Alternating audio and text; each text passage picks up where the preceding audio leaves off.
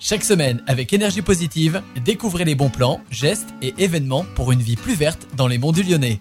Se réchauffer tout en respectant l'environnement, c'est une problématique à laquelle beaucoup de personnes font face une fois l'hiver arrivé. Mais alors, quelle méthode utiliser pour préserver la planète? Voici trois solutions efficaces et peu polluantes. Tout d'abord, les panneaux photovoltaïques ou panneaux solaires qui vont alimenter votre logement en énergie via les rayons du soleil. L'année dernière en France, c'est plus de 400 000 panneaux qui ont été installés chez des particuliers pour chauffer leur maison. On retrouve ensuite la pompe à chaleur, une solution elle aussi envisageable. La machine pompe la chaleur existante dans le sol, l'air ou l'eau et la redistribue dans l'habitat. En 2022, 175 000 logements ont pu bénéficier de ce système. Et en troisième position, le poêle à bois qui a séduit 120 000 foyers français en 2022. Avec sa vitre et son corps en fonte, ce système nécessite uniquement un combustible, du bois dans la plupart du temps, pour réchauffer l'habitat. Alors il est vrai que ces solutions sont coûteuses, mais protéger l'environnement, ça a un prix. Comptez en moyenne 700 euros du mètre carré pour le panneau solaire, entre 500 et 1000 euros pour la pompe à chaleur. Quant au poêle à bois, on est aux alentours des 700 à 1200 euros.